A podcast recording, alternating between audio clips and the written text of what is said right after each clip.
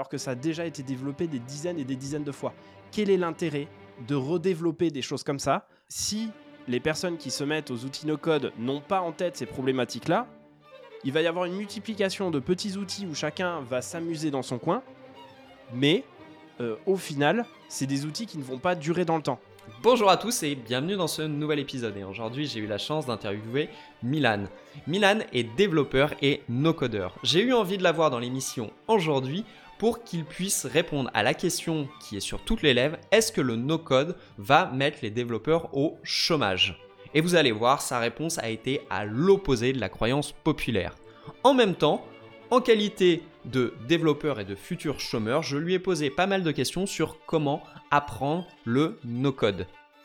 Mais en une heure, on n'a pas eu le temps d'aborder tous les sujets parce que le no-code est un sujet qui est très vaste et Milan m'a proposé de faire un second épisode. Donc si ça vous intéresse, n'hésitez pas à me le dire dans les commentaires, à m'envoyer un email, à me contacter sur LinkedIn et si vous n'êtes toujours pas abonné, faites-le. Milan, euh, je te remercie de venir euh, sur le podcast aujourd'hui pour parler de no code. Et je vais te poser deux questions importantes. C'est est-ce que ça va tuer le métier de dev? Et si je suis un dinosaure et que je vais bientôt mourir, j'aimerais bien apprendre le no code. Salut Gaëtan, merci beaucoup pour euh, ton invitation, c'est très sympa. Écoute, je pense qu'on va faire les, les, deux questions en fait euh, pas simultanément parce qu'il y a quand même euh, pas mal euh, pas mal de choses à dire. Merci beaucoup en tout cas pour pour l'invitation pour que je me présente, euh, en tout cas tes, tes, auditeurs et tes viewers euh, sur euh, YouTube, moi je m'appelle Milan Bogart. je suis le fondateur en fait d'une newsletter à la base qui s'appelle No Code Station, qui rassemble quasiment une communauté de 3000 personnes qui sont, bah, comme son nom l'indique, plutôt passionnées par les outils no code et plus largement par tout ce qui est entrepreneuriat business. Et depuis en fait quelques mois, j'ai monté Uncut School. Et Uncut School, School qu'est-ce que c'est? C'est une, euh, un bootcamp dédié à, l'apprentissage plus largement que des outils no-code, à l'apprentissage du métier de product builder. Qu'est-ce que c'est que ce métier de product builder? Moi, je pense que c'est un métier qui est en train d'apparaître et qui est à cheval entre deux métiers, qui est celui de product manager et qui est celui de développeur. Mais à la différence qu'un product builder n'utilise pas véritablement le code pour développer des applications ou répondre à certaines problématiques techniques, mais utilise les outils no-code. Et voilà, et je pense que euh, avec euh, le développement justement des outils no-code, ce métier de product builder va devenir de plus en plus important euh, pour les entreprises. Et par conséquent, bah, l'objectif avec Uncode School, c'est justement de former les prochains product builders, la prochaine génération de product builders. Alors c'est pour ça que je voulais t'avoir sur le podcast. C'est déjà tu as une partie éducation pour évangéliser, comme tu le dis. Et, euh, et, aussi, bah, tu es un ancien dev ou tu es toujours dev. Donc je pense que tu as un peu les deux casquettes et tu vas pouvoir faire la part des choses. Mais déjà, je vais rebondir un peu sur ce que tu as dit. Tu as une communauté de 3000 personnes. Est-ce que tu as des développeurs dans ta communauté? Ouais, il y, a des, euh, y a des développeurs. Alors, j'ai plutôt une communauté assez positive parce que globalement, sur nos Cost Station, c'est des personnes qui euh, sont vraiment intéressées par le no-code, par les outils no-code. Et franchement, la newsletter ne te trompe pas, elle s'appelle No Code Session. Donc globalement, si tu n'aimes pas le no-code, tu vas pas t'abonner. Donc effectivement, j'ai des développeurs, mais ils sont plutôt très positifs sur ce mouvement qui est en train d'avoir lieu aujourd'hui, qui est celui de l'adoption de plus en plus massive d'outils no-code. Alors moi, une des questions que je me pose, c'est qu'en tant que développeur, comment tu en es venu à faire bah, du no-code?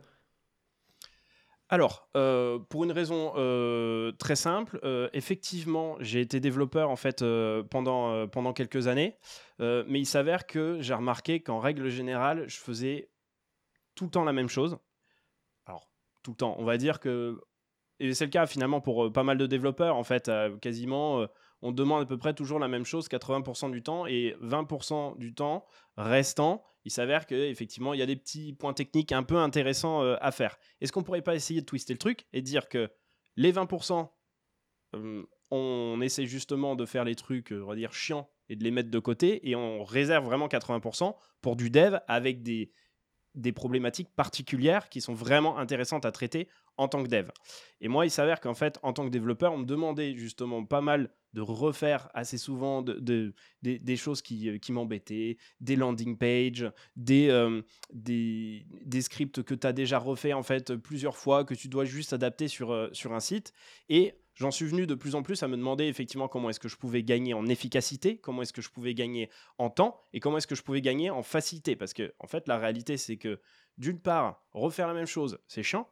Mais en fait, c'est pas toujours facile non plus, parce que parfois, bah, ça s'adapte pas euh, forcément à ce que tu veux, et euh, en fait, bah, tu es en train de débugger des choses que tu as fait plusieurs fois. Typiquement, euh, bah, si tu as déjà développé plusieurs fois un login, mot de passe, bah, tu as réussi à le faire pour un site, deuxième site, un troisième site, mais tu te rends compte qu'en fait, à chaque fois, bah, tu galères un petit peu sur des phases différentes, et en fait, alors que ça a déjà été développé des dizaines et des dizaines de fois. Quel est l'intérêt de redévelopper des choses comme ça, alors qu'aujourd'hui, il y a des développeurs qui sont bien plus brillants que moi, qui ont réussi à mettre des choses en place et qu'on pourrait mettre euh, de manière plug and play sur, euh, sur un site. Donc je pense que euh, cette envie d'aller vers les outils no-code, c'est d'abord une envie d'efficacité et surtout de d'éviter de trouver euh, un métier que j'aurais trouvé rébarbatif, enfin, on va dire, finalement, à refaire tout le temps la même chose et à retester des choses qui avaient été déjà faites des centaines, voire des milliers, voire des, centaines de milliers de fois, en fait. Donc voilà, c'est un peu ça ce parcours, c'est d'essayer de me rendre compte qu'aujourd'hui, les outils no-code répondent vraiment à une problématique particulière qui est celle de gagner en efficacité, de gagner du temps. Et ça, c'est vraiment, je trouve, assez précieux parce que je crois vraiment que ça redonne du sens au métier de développeur en se disant, bah ok, je me débarrasse finalement de ce qui m'intéresse moins grâce à des outils no-code qui sont par ailleurs hyper sympas à utiliser. Donc en fait, en tant que développeur, franchement, moi, enfin, moi je m'amuse beaucoup. Il s'avère qu'effectivement, aujourd'hui, je suis déjà depuis quelques années euh, euh, utilisateur de ces outils euh, no-code et, et, comme tu dis, j'essaye d'évangéliser en fait autour. Donc évidemment, je suis passionné par, par ça, mais la réalité, c'est qu'aujourd'hui, ils sont extrêmement bien faits et donc tu t'amuses en plus en tant que développeur. Et quand tu as une vraie problématique technique à gérer, là, ce qui est intéressant, c'est que vraiment, tu peux t'y consacrer à plein temps et ta mission en tant que développeur, qui est celle d'essayer de résoudre des problématiques un peu techniques et intéressantes, là, je pense qu'elle trouve une vraie plus-value. Alors, je vais rebondir sur ce que tu viens de dire, euh, sur toutes les problématiques techniques, mais ça t'enlève pas toute la complexité, tout le travail, on va dire, du développeur, de vraiment chercher sur un problème. Bah effectivement, ça, t'enlève. Euh, oui, l'intérêt des outils no-code, c'est que ça t'enlève une partie de la problématique qui est d'essayer de résoudre euh, ces, bugs et ces, tests en fait que tu vas avoir. Tu vas aller beaucoup plus vite pour le faire. Mais encore une fois, je pense que c'est intéressant de le faire une ou deux fois.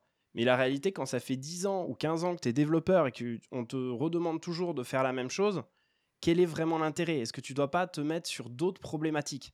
Donc je pense qu'aujourd'hui, euh, euh, vraiment, il, vaut mieux en fait que le développeur se concentre vraiment sur des problématiques euh, très particulières qui requièrent vraiment qu'un développeur euh, euh, s'y intéresse et soit sinon sur les éléments qui ont déjà été faits, soit le développeur gagne du temps en utilisant les outils no-code, soit il le laisse à une autre personne, que moi j'appelle par exemple un product builder, et qui est capable de réaliser les, les autres problématiques techniques via les outils no-code. Alors si je comprends bien, ça veut dire que les développeurs n'auraient plus qu'à se concentrer sur les parties les plus complexes, les parties bah, qui ne sont pas à l'heure actuelle euh, automatisables ou pouvant être facilement faites avec des outils no-code, et vraiment se concentrer sur les parties qui sont les plus nobles. Les, en tout cas, les, les spécificités euh, euh, si tu as besoin vraiment de customiser ton application. Moi, justement, en fait, euh, j'essaie de ne pas utiliser ce genre de mots, en fait, euh, entre noble et pas noble. Comme si, en fait, euh, ce que faisaient, par exemple, les product builders ou avec des outils no-code n'était pas noble. En fait, la réalité, c'est qu'il faut d'abord se replacer et prendre un petit peu de recul. Pourquoi est-ce qu'on fait une application? Parce qu'il y a une problématique qui a été rencontrée par un ou plusieurs utilisateurs à laquelle il faut rendre compte. OK? Et ensuite, chacun va devoir trouver sa place pour essayer de répondre à cette problématique. Mais en fait, on est tous dans le même bateau.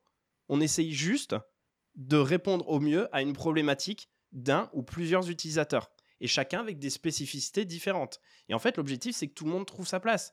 Il y a un paquet de développeurs, dont moi et dont surtout beaucoup d'autres personnes autour, qui trouvent un véritable intérêt à utiliser les outils no-code parce que finalement, ils trouvent plus vraiment de sens dans leur métier, tout simplement parce que en fait, ça les, ça les euh, passionne pas plus qu'on leur demande de faire parce que c'est déjà des choses qu'ils ont faites. Alors que en réalité, un product builder, builder pardon, lui, son intérêt, c'est que justement, il va essayer d'avoir cette vision un peu plus produit et d'être capable de réaliser euh, des tâches qu'un développeur ne voudrait pas faire. Et en fait, moi, je crois qu'un développeur ou un product builder, justement, agissent de concert. Il y en a un qui est passionné par la création d'un produit, qui est passionné, en fait, par certaines fonctionnalités qu'il va être capable de faire en no-code. Et ensuite, le développeur est également passionné par le produit. Mais il est capable d'aller un peu plus loin et de donner justement cette petite touche supplémentaire de customisation qui fait la différence sur un produit. Et en fait, je crois vraiment qu'ils sont main dans la main, ils sont dans le même bateau. C'est ça qui est vraiment important à comprendre. Et c'est pour ça que je n'oppose pas du tout euh, euh, un développeur, ce qu'il fait, c'est plus noble ou, ou non. Enfin, il y a un paquet de, de codes de développeurs que j'ai vu. Franchement, déjà, c'était hyper dur à relire leur code. Euh, c'était pas très noble la manière dont ils, dont codaient. Donc euh, pourquoi pas laisser ça justement à des outils no-code réalisés par des développeurs qui ont fait quelque chose de vraiment très sympa, qui est beaucoup plus facile à maintenir? Je pense que je, pose certaines questions, mais pense que tu en conviendras que tu es, plutôt, plutôt euh, assez d'accord avec moi euh, sur ce sujet-là quand même. Moi, je t'avouerai qu'en 10 ans de carrière, du code propre, j'en ai vu rarement. donc, euh, moi, quand on me dit de faire automatiquement quelque chose par des gens qui, sont spécialistes de domaine ou un développeur lambda, je pense que la qualité, même si elle n'est pas à fond dans tout, elle sera toujours meilleure qu'un développeur lambda qui a réfléchi 3 minutes parce qu'il n'avait pas de temps de réfléchir 4. Bien sûr. Bien sûr.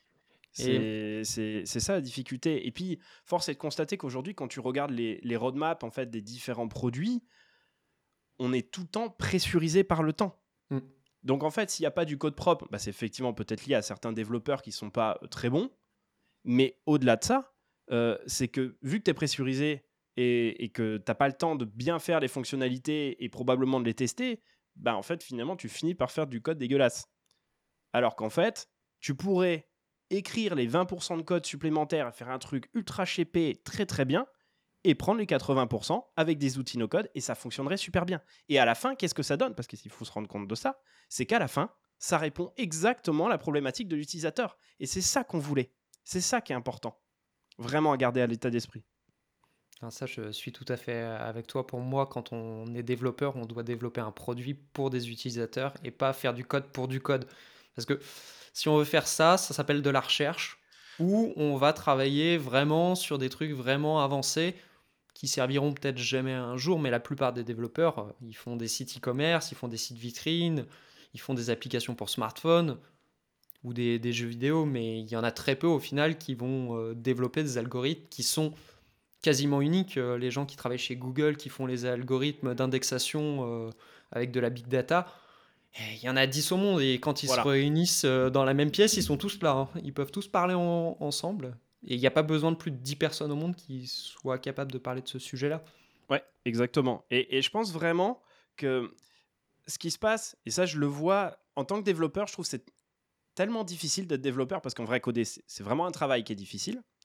Euh, je, je trouve que c'est une charge mentale à part entière c'est tellement difficile de savoir coder qu'en fait, c'est difficile d'allouer du temps de cerveau disponible à se dire qu'en fait, il faut d'abord penser produit et ensuite fonctionnalité. Donc en fait, moi, je pense qu'on ne peut pas en vouloir aux développeurs euh, de euh, d'avoir cet état d'esprit en se disant oui c'est vrai que euh, les outils no code ça va tuer le dev ça c'est un peu moins noble mais c'est parce qu'en fait ils n'ont pas forcément ce recul produit il faut pas leur en vouloir parce que en fait, c'est très difficile de bien coder.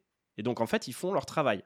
Mais je pense qu'avec les outils no-code, justement, ça redonne du pouvoir à, des, à des développeurs en se disant, mais tu as le droit également en fait de t'intéresser au produit et à ce que l'utilisateur veut pour pouvoir répondre au mieux en termes de fonctionnalité et ne coder que ce qui est non disponible sur les outils no-code ou ce qui va exactement correspondre à ce que le client attend. Et, vraiment, cette histoire de charge mentale, moi, j'y crois beaucoup. Je sais pas ce que tu en penses, mais je, trouve que c'est assez parlant finalement. Et ça reflète le travail d'un développeur au quotidien. Je suis tout à fait d'accord avec toi. C'est le métier de dev est quand même un métier qui est très prenant. Et si tu peux pas faire euh, on-off sur ton cerveau, euh, moi ça m'est arrivé euh, des soirs à 3h du matin de dire Ah, ça y est, j'ai trouvé la solution à mon code, mais à 3h du matin, je devais dormir. Ouais. Et des fois, c'était pour, afficher une simple liste dans un ordre bien précis. Mais c'est la, la, réalité du métier. Après, moi j'aimerais bien reprendre un des points sur lequel tu as parlé.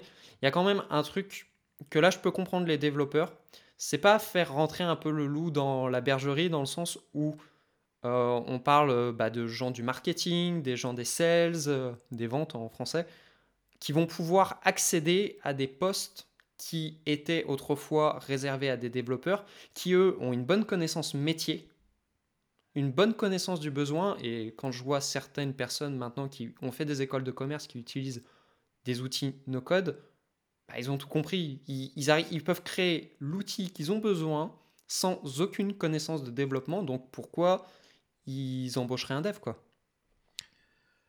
Alors, je, pense qu'il y, a plusieurs choses à dire, euh, à dire dedans. Euh, la réalité, c'est que effectivement, c'est génial.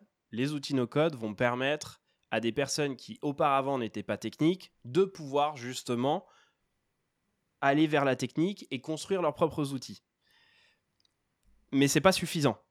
Parce que la réalité, si tu veux juste faire un petit POC un peu rapidement sur une application avec très peu d'utilisateurs, euh, et tu peux clairement faire ça en deux, heures. Il n'y a pas de souci.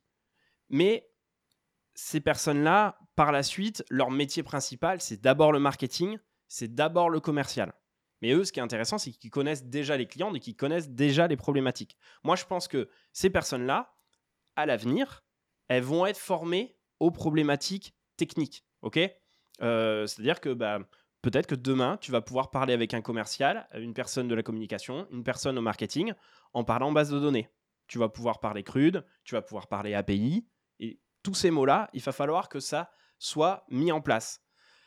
Et que ça soit euh, justement euh, appris et que les gens se soient un peu éduqués à ça. Parce que la réalité, c'est qu'aujourd'hui, si jamais ces termes-là ne sont pas du tout compris par les personnes du marketing, de la com, etc.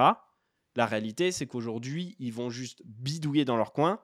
Mais c'est la différence entre quelqu'un euh, qui bricole le dimanche et qui fait des trucs avec le scotch et quelqu'un qui euh, est vraiment euh, ébéniste de métier. Tu vois, c'est une vraie, il y, a, une vraie différence. C'est pas parce que tu veux te faire juste un, un petit outil à un instant T que pour autant tu vas réussir à en faire quelque chose qui va être pérenne dans le temps.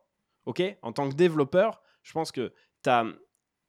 Je, le vois bien, hein, quand tu architectures en fait une application, tu penses pas juste à est-ce que euh, ça va permettre euh, de, le faire dans deux minutes. Non, tu te dis, attends, si j'architecture mal ma base de données, ça veut dire que globalement, il y aura telle, telle, telle et telle implication dans les mois à venir. Et le problème, c'est que euh, si les personnes qui se mettent aux outils no-code n'ont pas en tête ces problématiques-là, il va y avoir une multiplication de petits outils où chacun va s'amuser dans son coin, mais euh, au final, c'est des outils qui ne vont pas durer dans le temps. Je pense que justement, cette alliance entre le product builder et le développeur, c'est qu'en fait, ils n'ont pas ce focus de court terme, mais un vrai focus de long terme, en répondant à une problématique déjà d'un ou plusieurs utilisateurs à un instant T et d'essayer de voir dans le temps comment est-ce que ça va être possible justement de pouvoir scaler cette application avec des outils no-code en complément du code, lui-même. Et je pense que ça, c'est vraiment une, vraie différence qui va se faire. Donc, soit euh, il va y avoir effectivement la partie euh, euh, com, marketing, sales, qui vont s'emparer des outils no-code, mais si jamais ils n'ont pas ces, ses, bases techniques et ne veut pas se mettre aux techniques, la réalité c'est que ça sera de courte vue et finalement ça ne servira à personne. C'est pour ça que je crois vraiment qu'il y a une alliance à faire entre product builder et développeur. Je sais pas si j'ai été clair sur, sur ce que j'ai dit. Oui, tu as, été très clair. c'est un peu moi la vision que j'ai, alors qui est peut-être un peu moins poussée que la tienne. Dans le sens où moi je vois, je pousse certains de mes clients, des fois ils me disent bah on va faire ça. Je leur dis mais faites-le en no code. Parce que je sais bien que vous n'êtes pas mature dans votre tête. En plus. Que, que moi, ce que je vois quand euh, j'ai des, on va dire des, vendeurs, des marketeurs qui viennent me voir, qui me disent on a cette problématique-là. Surtout pour tout ce qui est euh, nouvelle application, ils savent pas ce qu'ils veulent. Ils vont me demander un truc. Ils vont s'apercevoir que ça marche pas comme ils veulent, que les utilisateurs vont rien comprendre, et vont me demander de recommencer, ils vont boucler jusqu'à temps que bah ça marche. Ce qui est normal parce que quand on développe un nouveau produit, je connais peu de gens qui arrivent à faire un bon produit du premier coup. Et l'avantage, c'est qu'on peut leur dire, mais vous allez mettre ça en place, vous allez faire votre truc euh, dans votre coin, vous allez le mettre en production, et une fois que vous serez bien à utiliser euh, votre truc, que le parcours client, par exemple, sera bien, vous nous dites, on reprend votre projet, on le code entièrement, et voilà, on a le produit, on n'a pas besoin de faire des allers-retours inutiles parce que les outils nos codes de ce que j'en vois et de ce que je connais bah, sont très malléables. Euh, si par exemple euh, on fait un parcours client en code, bah, si on a mis des trucs dans la base de données, ça veut dire bah, si la base de données doit changer un tout petit peu parce qu'on a oublié le champ bidule machin chouette ou la jointure, c'est tout de suite une journée de dev. Exactement. Alors moi, je verrais même les, choses, euh, comme ça. Ce qui est intéressant en fait avec les outils no code, c'est effectivement qu'aujourd'hui, tu es capable de prototyper de sortir ce qu'on appelle des MVP, des Minimum Viable Products, donc des, produits minimales qui répondent à une problématique euh, particulière d'un ou plusieurs utilisateurs. Donc ça, c'est vraiment le gros avantage du, gros avantage du, no-code. Euh, c'est que si jamais en plus, comme tu le disais, tu as un client qui ne sait pas exactement ce qu'il veut, parce que finalement, il n'a pas encore identifié la bonne problématique, autant utiliser les outils no-code. Ça, c'est la première étape c'est celle qu'on voit pas mal aujourd'hui. Moi, je pense qu'on est capable également d'aller plus loin, c'est de se dire qu'à partir du moment où on a validé que ce qui avait été développé avec des outils no-code a du sens comme une application, l'idée, c'est pas forcément de se dire, OK, on recode tout de A à Z. Parfois, ça peut justifier, mais parfois non. L'idée, c'est de se dire, bon, ok, maintenant, comment est-ce qu'on scale avec des outils no-code ou comment justement on essaye d'améliorer un des points de, euh, de l'application no code. Typiquement, euh, en ce qui concerne la base de données. Au début, tu peux démarrer par exemple avec euh, une base de données Airtable, une base de données sur Bubble, etc. On aura l'occasion de revenir sur, sur ces outils-là. et tu, tu, commences avec ça, puis finalement, le développeur il se dit non, attends, ce qu'on a fait là sur Bubble, Airtable, c'est pas bon. On va de notre côté développer une base de données propre qui va être faite de je ne sais quelle manière. Et ensuite, on va juste développer la petite API qui va nous permettre de nous brancher au front, qui pour le coup sera utilisé avec un outil no-code. Tu n'auras pas besoin de redévelopper tout ce front. Et tu vois, tu auras fait juste le back-end. Et ça, je pense que ça peut être hyper intéressant, justement, de voir cette alliance entre les outils no-code et le code en lui-même. Et de pas forcément se dire, à partir du moment où on a un prototype, eh ben, il faut tout recoder. Non, en fait, euh, ton prototype, il peut être très bien, il peut être amélioré avec d'autres outils no-code sans forcément recoder. Euh, et c'est amplement suffisant. Et surtout, on peut avoir vraiment l'alliance du code et du no-code sur un produit qui, encore une fois, est destiné à l'utilisateur et à sa problématique euh, en lui-même. Ah oui, tu irais plus vers des applications un peu hybrides où on, va très vite, par exemple, les landing pages, donc les pages, les pages d'accueil, ce genre de truc. Un développeur n'a aucune plus-value à le faire, on peut les laisser. Surtout que quand l'utilisateur va cliquer sur un lien, il va être mis, renvoyé vers l'application. Ouais. Alors, euh, ouais, ouais tu as, raison, effectivement, sur la question de savoir si, euh, si euh, on va perdre son travail en tant que développeur. Si en tant que développeur, ton métier, c'est de créer des landing pages, je suis obligé de te dire qu'aujourd'hui, tu vas perdre ton travail. là, voilà. Mais est-ce que est-ce que, est que tu fais que ça en tant que développeur? Je pense pas. Donc euh, la, réalité, c'est qu'effectivement, tout ça, il y a déjà des outils qui sont extrêmement puissants et incroyables et qui permettent de faire des landing pages de qualité. Mais la réalité, c'est que dans une landing page, on voit souvent la technique, alors qu'en en fait, ce qui se passe, c'est qu'il y a toute une dimension de copywriting et de design et d'expérience qui est en fait hyper importante. On pense beaucoup à la technique. Et d'ailleurs, la réalité, c'est que en tant que développeur ou product builder, si jamais tu n'apprends pas derrière, au-delà de la technique, comment se créer une, bonne landing page, puisque le principe d'une landing page, c'est de convertir. Si tu sais pas comment convertir, franchement, tu as fait... Euh, fait 30% du chemin d'une d'une landing page, tu vois. Donc c'est pour ça que je pense que effectivement d'un point de vue technique, la landing page est déjà résolue aujourd'hui. Mais je pense que moi, quand je parle de développeur, je vois pas le développeur de landing page. Alors après, c'est intéressant effectivement pour, pour un junior de, de savoir faire ce, ce, genre de truc. On a tous démarré par là, hein, toi comme moi, à faire des landing pages. Mais aujourd'hui, il n'y a plus vraiment d'intérêt de passer par du code pour, pour faire ça. Ça, c'est enfin autre qu'un intérêt, on va dire éducatif à comprendre comment fonctionne le, le, le web, le code et, le HTML, CSS et JavaScript, on va dire. Ça, je suis totalement d'accord avec toi sur une landing page. Euh, toute la valeur n'est pas dans le code en lui-même, c'est ce que la personne du marketing a écrit. Parce que moi, je le vois là, euh, euh, j'ai une newsletter et sous la description, il y a une landing page. Vous pouvez cliquer sur le lien, vous allez voir une page. Mais si on modifie certains mots, il y a plus ou moins de personnes qui vont s'inscrire. Ou la complexité, ou euh, par exemple GDPR, euh, ce genre de truc, si vous rajoutez GDPR, euh, vous avez 30% de personnes en moins parce que les gens ne veulent pas. Et...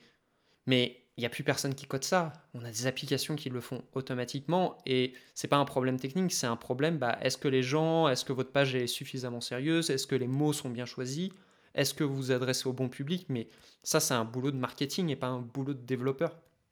C'est pour ça que je pense, pour revenir à ce qu'on disait au départ, bah, cette partie-là, laissez-le aux gens du marketing. Déjà, ça n'a pas beaucoup d'intérêt technique, faire une landing page. Euh, voilà. c'est 25 minutes. Ils écriront le texte beaucoup mieux. Bon, je ne connais pas beaucoup de développeurs qui écrivent les textes. Euh, mais, mais ils le feront mieux, ils mettront les trucs au bon endroit. Et au pire, s'ils ont des questions, ils poseront soit la question à un développeur, soit à un UX designer ou à, des gens qui sont spécialisés en UX ou en UI. Mm. donc là, tu m'as un peu euh, convaincu bah, que ça ne va pas détruire le métier de développeur. Euh, il y a un point où on parlait en off, c'est que les meilleures personnes pour faire du no-code sont les développeurs. Ouais. Alors, effectivement, euh, je, je, je, pense qu'il n'y aura pas de meilleures personnes qui utilisent les outils no-code Hum, meilleur que des développeurs. Pour quelle raison? Hum, La réalité, euh, c'est que euh, quand tu es développeur, tu as déjà en fait les concepts techniques que j'évoquais avant, tout ce qui est API, tout ce qui est crude, euh, tout ce qui est hum, autorisation, etc. Enfin, je vais, je vais, passer tous les concepts techniques qu'on peut avoir en tant que, en tant que développeur, mais la réalité, c'est qu'aujourd'hui, tu as déjà, on va dire, la logique pour toi, tu sais ce qu'il y a sous le capot de la voiture? Parce que tu l'as déjà codé. et finalement, utiliser un outil no code, bah, la réalité c'est que visuellement, bah, tu gagnes du temps puisque ça te génère du code en fait automatiquement. Donc la réalité c'est que tu vas plus vite et en plus tu sais ce qu'il y a sous le capot. Et au-delà de ça, il s'avère que il existe sur, enfin tu, le vois très bien en tant que développeur, quand tu veux coder une fonctionnalité, il n'existe pas une manière de faire il y a plusieurs manières de, coder. Euh, ça va dépendre de la pensée euh, euh, du développeur. Et t'imagines que là, en fait, aujourd'hui, étant donné qu'il y a des personnes qui accèdent à des outils no-code, il y a encore plus de manières de penser de, pour créer une feature ou une caractéristique particulière sur un site. La réalité, ce qui est intéressant quand même avec un développeur, c'est qu'il va quand même toujours avoir la logique technique derrière et cette logique, on va dire, de, de longue durée ou de scalabilité dont je parlais en fait auparavant pour faire en sorte que la fonctionnalité qu'il est en train de développer, même si c'est avec des outils no-code, que ça soit, on va dire, la plus robuste possible et pas quelque chose justement euh, qui soit fait un peu à la va-vite et qui finalement au, premier, euh, euh, au, premier soubresaut d'utilisateur supplémentaire ou, ou d'un élément particulier d'une API qui a changé, que ce soit quelque chose qui casse en fait directement. je pense justement c'est toute cette structure que le développeur il a pour lui, c'est beaucoup plus, pour lui ou elle, hein, c'est beaucoup plus facile d'aborder cette, cette, cette vision du no-code parce que tout simplement, qu'est-ce, qu'est-ce que c'est? Les outils no-code, c'est simplement une abstraction du code qu'on a à l'heure actuelle. Donc, si jamais tu n'as pas de compétences techniques derrière, il s'avère que c'est cool parce que, évidemment, tu peux apprendre plus facilement et rentrer plus facilement. Mais la réalité, c'est que si tu es déjà rentré par le code, bah en fait, c'est juste la marche qui est, juste à côté, qui est, qui est en fait hyper simple à gravir parce que tu as déjà les fondations. Hum, et, en réalité, moi, je, je, je, pense même à l'inverse. Je me dis qu'une personne qui est au commercial et qui connaît pas du tout le code, je suis assez convaincu euh, qu'elle puisse se mettre en fait à avoir une structure logique assez facilement, qu'elle puisse apprendre des outils no-code et arriver à faire des choses derrière. Et surtout, je pense que les outils no-code, en réalité, c'est une belle manière de s'intéresser au code. Parce que à partir du moment où tu es très fort sur certains outils no-code, tu te dis ah peut-être que là j'ai atteint ma limite, ok, je vais essayer de m'intéresser au code pour essayer de dépasser ces limites-là. Et je pense qu'en fait, tout le monde a y gagné. C'est-à-dire qu'effectivement, les développeurs, ils vont aller beaucoup plus vite pour pouvoir prendre en main les outils no-code. Mais je pense aussi qu'il y a des personnes qui ne viennent pas de l'environnement informatique, de l'environnement technique, qui, eux, peuvent être très forts sur les outils no-code et venir au code par la suite pour pouvoir agrémenter leur application. ça peut être une bonne première marche.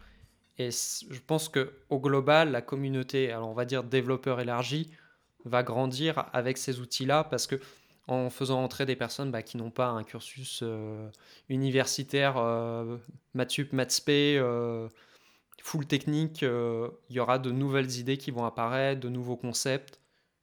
encore une fois, toutes les applications, le, problème c'est que, en fait, ce qu'on voit pas, c'est que toutes les applications ne me demandent pas le même niveau d'engagement technique il y a un paquet. Franchement, j'ai pas de chiffre dessus, mais tu vois, je dirais qu'en fait, aujourd'hui, il y a peut-être euh, plus de 50%, 60% des applications et des sites web qui sont développés, qui ont été déjà faits des centaines de milliers, voire de millions de fois. Et aujourd'hui, pourquoi ne pas utiliser les outils no-code pour se concentrer vraiment sur la problématique en elle-même, plutôt que de les recoder en fait de A à Z? Tu vois? Donc je pense que ça, c'est vraiment quelque chose qui est, euh, qui, est, qui, est, primordial. Et ensuite, laisser les peut-être 40% à une customisation euh, particulière, tu vois. Mmh. Il y a beaucoup d'applications qui n'ont pas besoin d'une customisation. Quand en plus. on voit les, les sites e-commerce euh, comme Shopify ou, ou Commerce, tu prends un template de base, tu, tu, mets des belles photos en fonction de, de, ce que tu vends et ça marche. Mmh. Mais, mais tu vois, c'est quelque chose qui, euh, qui, qui m'est arrivé euh, un jour. Euh, je me suis retrouvé dans un groupe en fait où on m'a demandé en groupe hein, de, de, de, coder, de coder un site web pour, pour une personne. Enfin, de, de, coder un, site e-commerce, pardon. Et ok, on l'a fait. Sauf qu'en fait, je m'étais rendu compte qu'à ce moment-là, bon, j'étais tout seul dans le groupe à le penser, de me dire, bah, est-ce qu'on pourrait pas justement plutôt faire un super Shopify quitte à le customiser comme elle le souhaite, mais partir déjà sur des briques techniques qui sont sûres pour qu'elle ait quelque chose en fait à la fin de viable, puisqu'on avait un temps imparti pour, pour, pour le faire. Et la réalité, c'est qu'au final, qu'est-ce qui s'est passé? Bon, j'ai sûrement pas su m'imposer dans le groupe, ou en tout cas, cette idée n'a pas plu au groupe de développeurs dans, le, dans lequel je l'étais, qui voulait absolument développer ce site internet. La réalité, c'est qu'à la fin, on a livré à la cliente je sais pas, un quart de site parce que bah, du coup on n'avait on pas le temps et en vrai coder un site e-commerce de A à Z c'est quand même un peu vénère et, du coup à la fin moi je me suis retrouvé en mode un peu gêné à la cliente bah voilà le, site est là il y a encore pas mal de trucs à faire bon elle connaissait pas Shopify donc, donc ça allait mais j'ai pas suivi si aujourd'hui elle est passée sur autre chose mais la réalité c'est qu'elle avait un site internet qui était pas utilisable. Et là, c'est vraiment la preuve en fait de ce qui se passe. C'est qu'il y a certains développeurs, ils veulent absolument coder et par conséquent, ils font pas attention à ce que la personne veut en face. Et en fait, à la fin, le client, mais qui ait du code ou pas du code, en fait, il s'en fout. C'est pas ça qui compte. C'est euh, et, je pense que c'est pas pour faire forcément la, promotion en fait de, de, de l'outil no code, c'est vraiment de prendre en compte le contexte. Quelle est la problématique? Alors tu vas me dire, euh, je commence à le répéter déjà pas mal, mais je pense que c'est vraiment quelque chose qui euh, doit en fait rentrer dans les mœurs et de comprendre qu'en fait tout le monde a du sens dans la chaîne de valeur, mais si jamais on s'est pas rendu compte de pourquoi existait cette chaîne de valeur, bah finalement elle est à casser à un moment donné parce que chacun veut faire ce qu'il veut faire et finalement tu réponds plus du tout à, à, ce qui doit, à ce qui doit être fait et finalement tu perds un peu du sens sur ton travail, je pense. Ouais, c'est. Il faut laisser à César ce qui est à César. Donc oui, je pense que si chaque partie, on va dire le marketing, euh, le marketing, les développeurs font tout dans leur coin, le but c'est l'utilisateur au final et c'est le, la valeur qui va être livrée et pas euh, qu'on a pris du kiff à le faire, sachant qu'en plus euh, travailler sur des projets qui sont pourris, à la fin ça donne pas une bonne image déjà du métier de développeur. Ouais. Et humainement, moi, euh, il y a des projets, j'ai travaillé sur des projets pourris, et à la fin, tu es dégoûté de. Bah ouais. T'es Donc en fait, tout le monde est déçu à la fin. Mm. Donc euh, je pense que le plus important, c'est juste quand tu démarres un projet, l'idée c'est de se poser les bonnes questions et ensuite de voir l'équipe avec laquelle tu travailles. Moi, je trouve ça justement hyper intéressant parce que ces outils no-code, justement, ça va pouvoir aussi rapprocher des métiers qui auparavant étaient euh, extrêmement éloignés. Euh, on va dire qu'encore aujourd'hui, je vois pas pourquoi un sales parlerait, à un développeur parce qu'ils parlent pas le même langage. Mais si demain, le sales, grâce aux outils no-code, il comprend les éléments basiques d'une structuration d'une application, bah tout de suite, il va y avoir des échanges qui vont quand même se pacifier, en fait. Tout simplement parce que, en fait, chacun va parler le même langage. Et je trouve que ça, c'est quand même assez incroyable de pouvoir arriver aussi à, redonner du sens, finalement, via le dialogue euh, et grâce aux outils no-code. Je trouve que ça, c'est quand même assez, euh, assez intéressant à mettre en lumière aussi. Ça, je suis tout à fait d'accord avec toi. Moi, je suis assez effaré de voir, en plus avec la méthodologie agile, il y a les développeurs d'un côté, il y a les sales de l'autre, il y a les marqué- le marketing. Pourquoi on les met pas tous dans la même pièce? C'est ça.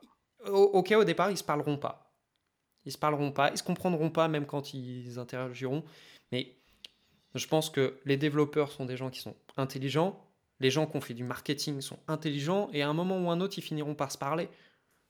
Et c'est l'une des meilleures idées du monde parce que je pense que séparer les gens, il y a des expériences psychologiques. euh, Il y a une expérience que je pense à ça, c'est quand tu mets, tu crées deux groupes d'en- d'enfants. Tu dis que tu as les, dragons et tu as les serpents. Ouais. Ils vont créer sans se voir des, des codes, des tribus. Et le but, si tu, ils, ils finiront par être en conflit. Que si tu les mets dans la même équipe et que tu leur dis qu'ils ont un ennemi commun ou un but commun, ils vont travailler ensemble. Et c'est, je trouve cette expérience extraordinaire. Et ça, dans les entreprises, on s'aperçoit, mais c'est tout à fait ce qu'on crée. On crée artificiellement euh, des, des pôles. Et donc, tu as toujours, moi j'ai entendu dans plein de boîtes, ah mais les marketing, ils ont fait ça. Et inversement, je sais qu'au marketing, ils font, ah mais les développeurs, ils vont pas assez vite. Parce que c'est des mondes qui communiquent pas ou par une simple interface. euh, En est- fait, c'est des mondes qui communiquent pas, mais en même temps, c'est des mondes aussi qui n'ont pas la même culture. L'objectif, encore une fois, je pense, des outils no-code, c'est d'essayer de rapprocher ces cultures. C'est ça qui est Mm. important, je pense. Oui, parce que je pense que chacun va faire un pas vers l'autre. Voilà. Parce que je pense que les outils no-code, par rapport à ce que tu disais, vont permettre aux développeurs de se concentrer sur la partie métier. Et de l'autre côté, les personnes qui ne sont du métier vont se concentrer sur la partie plus code, plus logique informatique. Et ça peut rapprocher euh, tout le monde. Exactement. Alors, Après, après c'est pour autant, juste reviens dessus. euh, la réalité, c'est qu'en fait, euh, il y aura toujours des sales, il y aura toujours euh, de la communication, du marketing, il y aura toujours des devs. Euh, ch- chacun, euh, chacun va rester en fait, euh, pas forcément dans son précaré, mais en tout cas dans sa, dans sa fonction. Mais l'idée, c'est justement soit que chacun ait une éducation qui permette de comprendre les difficultés techniques qu'il y a derrière et surtout de comprendre en fait le produit, soit d'y intégrer ce que moi j'appelle un product builder, qui est justement en fait quelqu'un qui va réussir à faire cette passerelle euh, entre justement euh, ces équipes euh, métiers euh, en leur mettant à disposition des outils en fait qui vont leur permettre de euh, justement d'être plus efficaces au quotidien et cette partie développeur en justement les déchargeant de, euh, de, de ces fonctionnalités qui prennent du temps et qui sont plutôt euh, qui ont peu de valeur ajoutée en fait. d'accord, oui, ils sont ingrates. Exactement. À cette partie-là, tu m'as quand même convaincu de faire ça.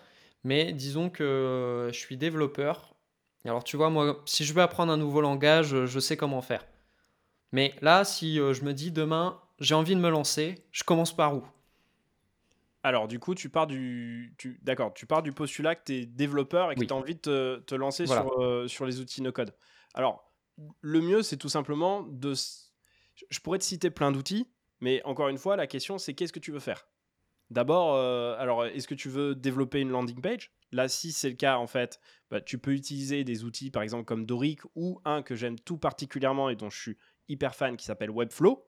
Et Webflow, en fait, tu vas t'y retrouver hyper à l'aise parce qu'en fait, si tu veux, effectivement, c'est un outil qui fonctionne en drag and drop, mais en fait, tu as tous les codes du HTML, du CSS et du JavaScript qui sont respectés. Si tu comprends pas en fait ce que c'est qu'un positionnement sticky, si tu sais pas ce que c'est que du z-index, euh, si tu sais pas ce que c'est que des margins, la différence entre margin et padding, euh, si tu comprends pas ce que c'est qu'un label, un text field, etc. et un input, euh, c'est des choses qui peuvent paraître très simples. Tout développeur voit ce que c'est, mais c'est vrai qu'en tant que non-développeur, ça va être un peu compliqué. Ce qui est intéressant avec cet outil Webflow, c'est qu'en fait, tu crées visuellement du HTML et du CSS hyper propre. Mais ce qui est génial, c'est que justement, tu n'as pas besoin en fait d'être sur euh, ton VS Code et en, double écran. Tu vois directement le rendu de ta page ou de tes pages. Donc ça, je trouve que c'est quand même... Euh, je dirais que c'est incroyable. La réalité, c'est qu'il existe euh, il existe déjà en fait d'autres d'autres outils de drag and drop. À l'époque, il y avait du Elementor ou du Divi, tu vois, sur, euh, sur WordPress pour ne, pour ne citer que. Je trouve qu'en tout cas, Webflow le fait avec une super qualité, un code qui est ultra propre et surtout en fait une, une véritable envie d'essayer de coller le plus possible aux bonnes pratiques du HTML et du CSS. Donc ça, je trouve que c'est hyper intéressant. Et tu vois, en tant que développeur, si tu avais une application pour faire des sites vitrines vraiment de très très grosse qualité, tu veux faire un bon CMS, moi je te dis, fonce sur Webflow, c'est quelque chose qui va être super et tu vas t'y retrouver. tu es vraiment dans ton univers. Donc ça c'est bien. C'est vrai que pour une personne qui par exemple connaîtrait pas du tout le HTML CSS, c'est un outil qui est un peu plus compliqué que par exemple Doric parce que bah, là globalement faut quand même comprendre en fait comment fonctionne le positionnement, les box models, etc. Si, si tu n'as pas compris ce que c'est, ça risque d'être un peu plus compliqué. Donc ça, c'est un des premiers outils que moi j'aime énormément utiliser si tu veux vraiment développer un front a de la gueule pour démarrer. Ça, c'est euh plus la partie vraiment basique. Alors, mais Alors, tu, tu, peux faire des, tu peux faire vraiment des choses quand même visuellement justement qui sont qui sont qui sont vraiment de grosses grosses qualités. Et par exemple, je te conseille, si, si, pour ceux qui nous écoutent, allez voir ce que fait un gars qui s'appelle Timothée Rix sur YouTube. Il fait des choses sur Webflow. Euh, que je serais clairement incapable en fait de, de, coder euh, en front. Euh, et il les fait juste avec Webflow, c'est assez incroyable. Et ce qui est intéressant en plus avec Webflow, c'est que ça fait vraiment le pont, comme je te le disais. La plupart, on va dire 90%, tu peux même avoir 100% en fait de, de, de sites en no-code, mais tu as également la possibilité de rajouter du code dessus. Donc c'est hyper bien parce que tu peux vraiment améliorer ton site en, rajoutant un, petit peu de, un petit peu de code. Donc ça c'est on va dire pour la partie, pour la partie front. Et après on va dire qu'il y a deux autres applications que je trouve hyper intéressantes qu'un développeur devrait voir. La première c'est Bubble, on en a parlé, on en a parlé tout à l'heure. Alors Bubble c'est vraiment pour créer des applications.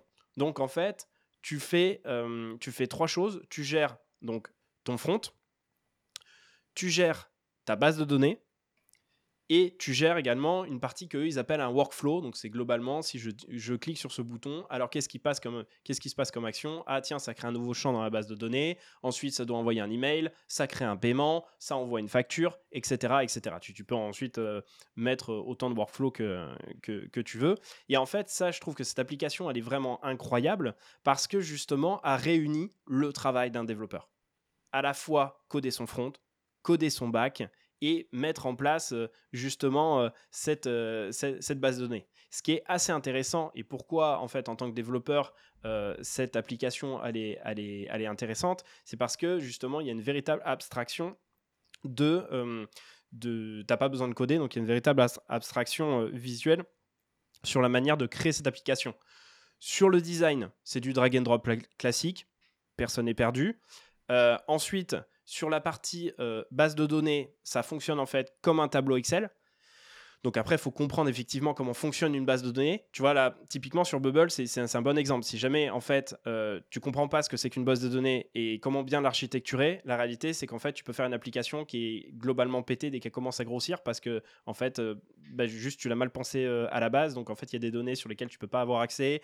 Il y en a d'autres qui, justement, qui scalent pas bien, ça ralentit ton application, etc. Donc là, il y a, une vraie plus-value à être développeur, c'est d'essayer de comprendre comment est-ce qu'on fait une bonne base de données pour pour, pour justement est. Et ensuite, tu as toute la partie euh, justement euh, back, euh, automatisation et, et, workflow, et qui là, en fait, fonctionne effectivement via via quelque chose en fait aussi de, visuel où tu peux enchaîner les actions les unes par rapport aux autres justement en t'aidant en, t'aidant de ce que tu vois en front.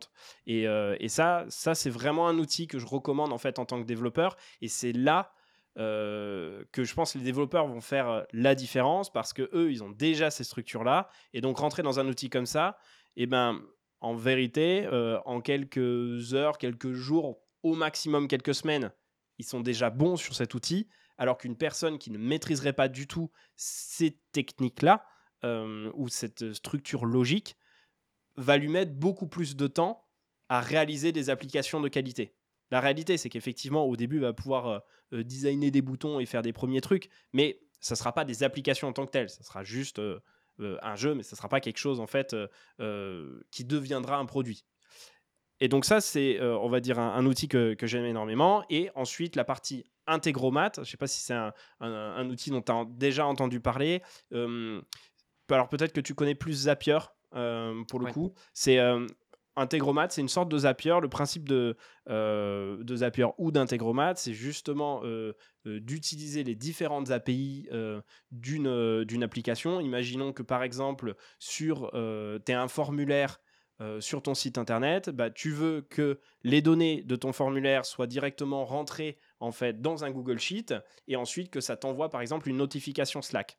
La réalité, c'est que si ça, tu dois le coder, c'est quand même un peu compliqué parce qu'il faut que euh, déjà tu récupères euh, les données euh, de, ton formulaire, qu'ensuite tu te connectes à l'API de Google de Google Sheet et ensuite que tu te connectes à l'API de Slack. Et encore, je t'ai donné vraiment entre guillemets quelque chose de simple, enfin un workflow très très basique.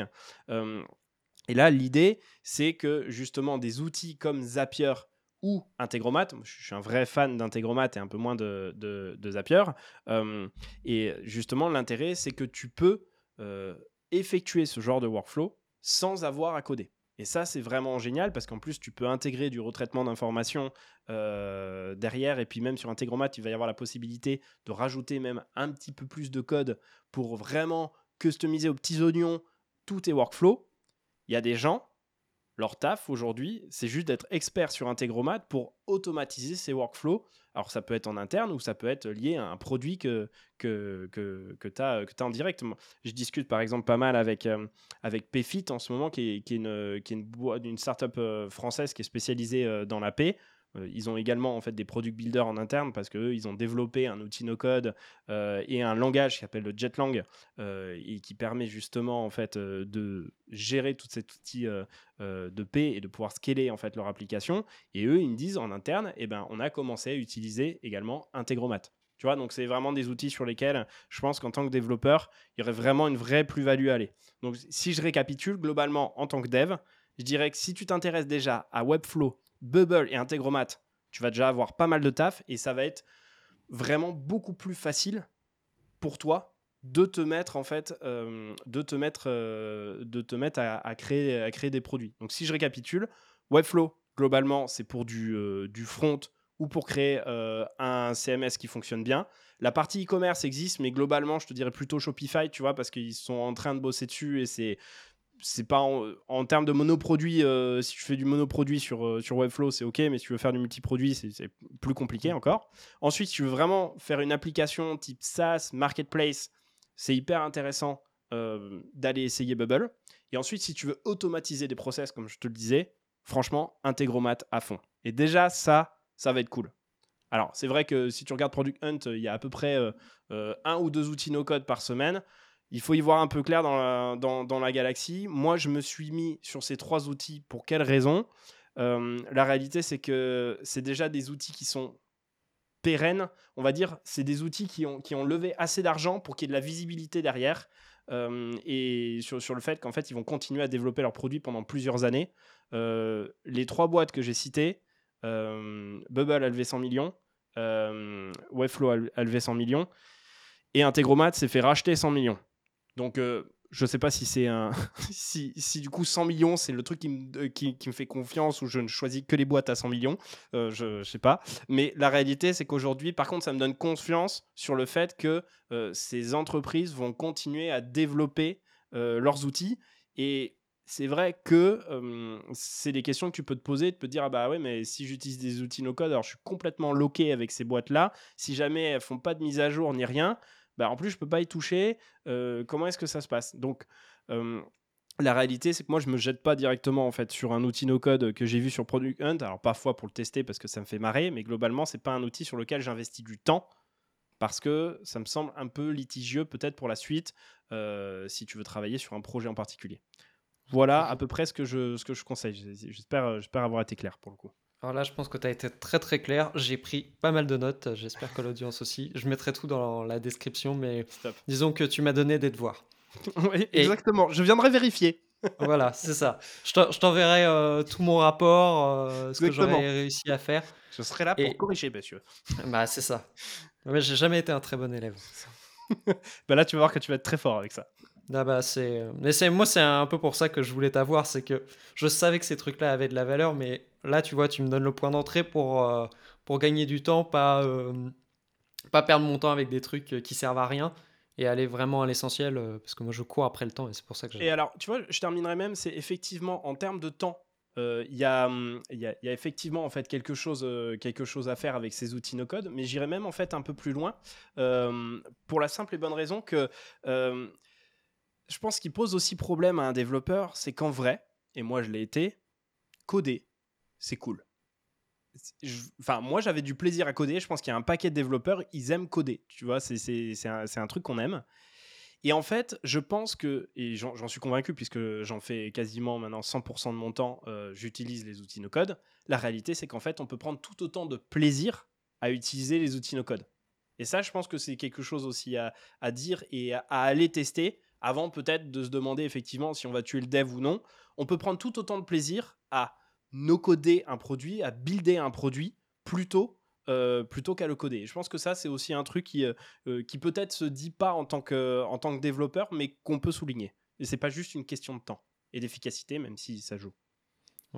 après, je pense que c'est, ça dépend vraiment de comment on voit le développement. Moi, ce que j'aime bien dans ce, ce genre d'outils, c'est même quand je dev, moi, je suis très orienté métier. Ça m'est arrivé plusieurs fois de refuser des missions parce que ce qu'on me demandait de faire, ah bah c'était bien payé. Mais euh, je ne changeais pas le monde. Hein. J'ai un critère, c'est si le client n'arrive pas à me convaincre que son produit est bien, c'est mort. Je, ne pourrais même pas travailler pour lui et même j'ai des gens en interview qui, du moins pas en interview, en, en entretien, ils ont vu que quand ils m'ont expliqué ce qu'ils faisaient, je me suis mais j'arrivais plus à essayer de défendre mon bout de gras. J'étais parti, moi. J'ai. Ouais. Après, après, je pense que parfois, ce qui se passe, c'est qu'en tant que client, euh, parfois le client en fait ne sait pas lui-même ce qu'il veut. En fait, dans pas mal d'applications, euh, il y, a, probablement quelque chose à aller chercher.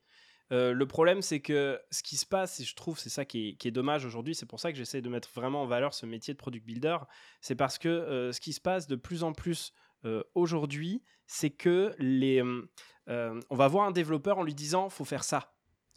Mais si jamais on nous expliquait pourquoi, parce qu'il y a, y a ce marché-là, c'est hyper intéressant, et tu vois, peut-être que si on avait plus cette dimension produit, probablement qu'on y trouverait un intérêt qui serait autre. Parce que si tu dis juste, euh, ouais, bah là, j'ai besoin d'un site e-commerce, faut que le gars se connecte, euh, ensuite euh, ça récupère la facture et, ça m'envoie directement un, truc sur Slack où, où la stagiaire se gère ensuite d'empacter le truc. Ok, c'est des fonctionnalités, mais genre, pourquoi? Parce que quel est l'intérêt de ça? Et je pense que justement, si on retrouve cette petite dimension produit, probablement que je dis pas que tous les projets s'en foutent. Hein. Moi aussi, ça m'est déjà. J'en vois passer des dizaines et des dizaines des projets qui n'ont qui n'ont aucun sens et aucun intérêt. Mais la réalité, c'est que ça n'a peut-être pas de sens et pas d'intérêt parce que justement, on creuse pas un peu plus pour essayer justement de voir si euh, ce produit-là, il répond bien à un marché. Et avant même de le développer, peut-être que ça vaut le coup. Et je pense que le développeur peut avoir aussi sa place pour parfois conseiller et dire, bah non, cette feature, euh, je pense qu'elle correspond pas au marché, à ce qu'ils attendent. Euh, le développeur, il fait pas que juste coder. Il a une expérience d'internet globalement probablement mieux en fait qu'une autre personne. Donc je pense que euh, on, voit un peu le, développeur à la fois comme une star et la dernière roue du carrosse parce que c'est, on le voit un peu comme euh, comme l'ouvrier en fait qui est juste en train de taper pour euh, essayer de faire son truc alors que la réalité c'est qu'en tant que développeur tu peux vraiment aussi trouver cette cette fonction de conseil également et, une fonction de conseil qui soit pas forcément que technique et qui soit celle d'essayer de s'intéresser un petit peu au produit en lui-même et aux problématiques de l'utilisateur. Voilà, c'était vraiment juste un aparté, mais je pense que c'est aussi intéressant. Bah, je pense que c'est bien, comme ça ça va faire une bonne transition vers les questions de la fin. Ok. Donc attention, je ne t'ai pas prévenu sur les questions de la fin. Alors, sur euh, tout ton parcours euh, de développeur, de no-codeur, est-ce que tu as déjà commis des erreurs euh, en utilisant des outils no-code? Des, des, erreurs, des erreurs techniques ou Alors des erreurs qui ont été, on va dire, où tu as appris plein de choses, mais on va dire que si c'était à refaire, tu les referais pas. Mais tu te dis, heureusement que je les ai faits. Ouais, alors, j'en ai, ai, une comme ça qui, peut paraître un peu simple, mais finalement, on n'en parle pas beaucoup, je trouve, encore dans, cette communauté no code parce que c'est encore assez jeune, tu vois, de se mettre sur des Bubble, des Webflow ou Integromat. donc, il y a peu de personnes, en fait, les équipes se renouvellent peu. Mais en fait, il y a cette question de, de maintenabilité, même des outils no code. Euh, je te prends un exemple. Moi, il s'avère que euh, j'ai travaillé donc, pour plusieurs clients euh, sur, sur différents Webflow. Et il s'avère qu'entre les tout premiers Webflow que j'ai fait il y a, y, y, a, déjà ça plusieurs mois et les Webflow que je fais aujourd'hui, bah forcément, j'ai pris du skill. Et la réalité, c'est que quand je dois revenir, par exemple, sur mes premiers, je me rends compte qu'en fait, je le faisais pas très bien, des classes hyper mal nommées, des, des, des, manières d'enchaîner des, des, des, transitions qui aujourd'hui je trouve n'ont plus de sens et sur lesquels il, fallait pas faire il fallait pas faire ça. Et en fait je me rends compte qu'il y a ce problème de maintenabilité. Et quand je revois entre guillemets le code que j'ai fait il y a de ça euh, plusieurs mois ou quelques années euh, sur ces outils là et quand je dois les reprendre aujourd'hui ben, je me dis mais en fait s'il fallait que je le refasse genre j'aurais envie de tout refaire parce que parce que c'est pas comme ça qu'il fallait faire et c'est normal parce que c'est un peu on va dire des erreurs de débutants où tu vois pas trop comment est-ce que, que ça fonctionne. Donc tu vois typiquement sur ce nommage de classe par exemple ça c'est quelque chose d'extrêmement primordial en fait. D'avoir une bonne méthodologie pour savoir où on en est dans le code. Si jamais c'est quelque chose qui n'est pas fait mais reprendre un site mais c'est l'horreur absolue s'il y a marqué div numéro 47 dans div, div 56 et ensuite une image marquée item, mais qu'est-ce que tu veux faire en fait avec ça? C'est pas possible en fait. Donc moi aujourd'hui par exemple j'utilise une méthodologie sur Webflow qui a, été sortie par une autre agence qui est, qui est américaine qui s'appelle FinSuite et ils ont un, un, framework en fait de une méthodologie pour, pour mettre ça en avant qu'ils appellent Client First je, pourrais t'envoyer le lien, tu le mettras en, commentaire si ça intéresse les gens. Moi, c'est la méthodologie en fait que, que, j'utilise et qui est beaucoup plus claire. Et en fait, en termes de maintenabilité, la réalité, c'est que les sites que je fournis aujourd'hui sont forcément de meilleure qualité parce que quelqu'un peut les reprendre en fait. L'objectif des outils no-code, c'est pas juste de gagner du temps sur le moment où tu fais l'application, c'est également de gagner du temps également sur la maintenabilité. Et ça, ça c'est, on n'en parle pas trop simplement parce que c'est encore jeune. Donc en fait, personne s'est vraiment retrouvé face à maintenir euh, des, sites comme ça. Mais la réalité, c'est que le jour où ça va, ça va le faire, étant donné euh, qu'il y a un paquet de personnes qui sont pas forcément qui suivent pas cette méthodologie et on peut les comprendre parce que c'est hyper grisant d'aller hyper vite. Donc tu as envie d'aller vite, mais en fait, à tout faire vite, souvent tu fais pas ça super bien. Et par la suite, euh, c'est pas fun de se retrouver euh, sur des produits comme ça. Donc bah voilà, pour te, pour te montrer des erreurs. Ça peut paraître une, une erreur simple, mais moi de plus en plus finalement, je me focalise pas nécessairement sur euh, la technique, mais vraiment sur les bonnes méthodologies à avoir pour progresser sur un projet. Souvent tu te rends compte que tu as envie de progresser d'un point de vue technique, alors qu'en fait déjà, tu ferais mieux de progresser d'un point de vue méthodologique pour faire en sorte que ton projet ait du sens. Et moi, c'est là-dessus vraiment aujourd'hui que je veux, je veux plutôt, euh, plutôt insister. Et en fait, euh, toute la formation que je mène et l'évangélisation vraiment se, se base autour de la méthodologie. Ça, je suis d'accord avec toi. je, je, pense qu'à l'heure actuelle, le no-code, c'est un peu le Far West. Et, et, quand les gens se rendront compte que on a fait abstraction du code, mais que les règles du code vont encore s'appliquer, parce qu'il hum, y, y, a un point, mais ça serait un sujet à part entière, comment on teste des applications no code. J'ai l'impression que personne n'a résolu ce point-là. Mais euh, ça sera, je pense, un sujet à parler d'ici six mois quand, quand ce problème-là sera arrivé. Ouais. Et probablement. Ensuite, euh, je vais te poser ma deuxième question. Alors, si tu as une ressource euh, qui me permettra de commencer le no-code, un blog, un livre, une chaîne YouTube, un podcast, tu me dirais d'aller où? Alors, encore une fois, tout dépend de ce que tu, ce que tu veux apprendre. tu, tu, tu, vas croire que je suis un peu obnubilé avec Webflow, alors que je suis tout autant passionné par, par exemple, par Bubble ou Integromat. Mais il s'avère que là, encore une fois, Webflow, ils ont une une université en ligne, hein, c'est university.webflow.com, sur lesquelles ils ont fait des vidéos qui reprennent en fait déjà les bases du HTML, du CSS et, énormément de tutoriels sur, euh, sur leur outil, qui est d'une qualité, mais d'un niveau que j'avais jamais vu sur du dev, sur du dev avant. Enfin, sur, euh, sur, sur n'importe quoi. C'est des films. Euh, les, gars qui font ça, en plus, c'est scénarisé de telle manière à ce que c'est une série. C'est une série, franchement, allez voir ça. C'est juste le feu. Donc pour démarrer, c'est un plaisir de regarder. Moi, parfois, je me fais des soirées, c'est pas juste des soirées geek, quoi. Je, me regarde une série Webflow parce que parce que c'est hyper bien fait. Donc vraiment, aujourd'hui, si tu devais sortir un, outil no code, Webflow, ils ont mis la barre tellement haute que tu peux pas aller plus bas en fait. C'est vraiment investi sur, sur l'éducation euh, en vidéo comme ils ont fait. Euh, c'est vraiment, vraiment génial. En termes de YouTube, il y, a un paquet de YouTubeurs qui sont, qui sont vraiment intéressés, qui sont vraiment intéressants euh, sur la partie. Enfin, moi, je suis pas mal d'Américains en fait sur sur le sujet parce que bah, c'est eux qui créent le plus de contenu, le plus de contenu possible. la réalité, c'est que je regarde pas mal ce que fait justement FinSuite. Je regarde beaucoup ce que fait Timothy Rix aussi, dont je, dont je parlais, je parlais à l'instant. Après, pour tout ce qui est Bubble ou Integromat, il y a une grosse communauté sur, sur. Il y a un Slack qui s'appelle No France en fait. justement, il y a une grosse communauté avec des gens qui, qui, qui ont qui, sont justement spécialisés sur ce domaine-là, en fait, euh, qui sont prêts à aider. Donc ça, c'est vraiment euh, hyper intéressant. Moi, j'ai envie de dire que euh, YouTube est votre ami quand même, parce que vraiment, il y a vraiment déjà du gros, gros contenu de, de, qualité.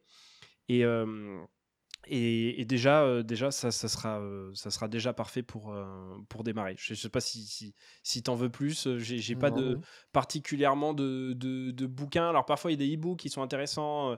Il y en avait un dernièrement sur. Enfin, dernièrement, il commence à avoir daté un petit peu, mais sur, sur la performance, sur Bubble qui est intéressant. Mais là, on rentre vraiment sur une granularité mmh. après qui intéressera peut-être pas tout le monde. Mais vraiment, déjà sur Internet, il y a des ressources qui sont vraiment hyper bonnes et hyper intéressantes. Je, te réinviterai pour l'épisode 8 sur le no-code quand tout le monde sera devenu expert avec tous les conseils que tu nous as donnés. Exactement. avec euh, plaisir. Et euh, ma dernière question, donc euh, si on veut retrouver un peu toutes tes aventures, on te retrouve où? Alors, alors bah, à plusieurs endroits, déjà en ligne. alors, vous pouvez retrouver donc bah, ma newsletter sur nocodestation.com sur lequel bah, chaque semaine en fait et normalement je fais j'essaye de faire ça en fait euh, chaque jeudi matin et euh, j'essaye de faire une review des, des outils no code ou, euh, et notamment bah, autour de Webflow, Bubble et Integromat qui sont des outils je pense sur lesquels il faut vraiment aller et, et, il faut progresser. Il y a toujours une petite part business aussi parce que bah, j'ai monté plusieurs boîtes avant et j'ai toujours cette petite dimension side hustle qui est que, que j'aime bien donc j'essaye j'essaye de mettre de mettre ça et puis avec uncodeschool.com. Vous pouvez également aller sur le site en fait et voir euh, le bootcamp que je suis en train de, créer sur euh, les produits euh, les product builders et qui va se dérouler en fait en présentiel sur Paris pour, démarrer. Puis j'espère que si ça se passe bien, ça sera surtout aussi en province en province par la suite. Mais voilà où vous pouvez me, retrouver. Puis mon LinkedIn aussi si, si vous voulez m'ajouter avec grand plaisir. Merci de nous avoir suivis jusqu'à là. J'espère que cet épisode vous a plu. Donc si vous voulez un épisode 2, n'hésitez pas à me le dire dans les commentaires. Si vous n'êtes toujours pas abonné, faites-le. Et on se retrouve dans 15 jours pour un prochain épisode. Ciao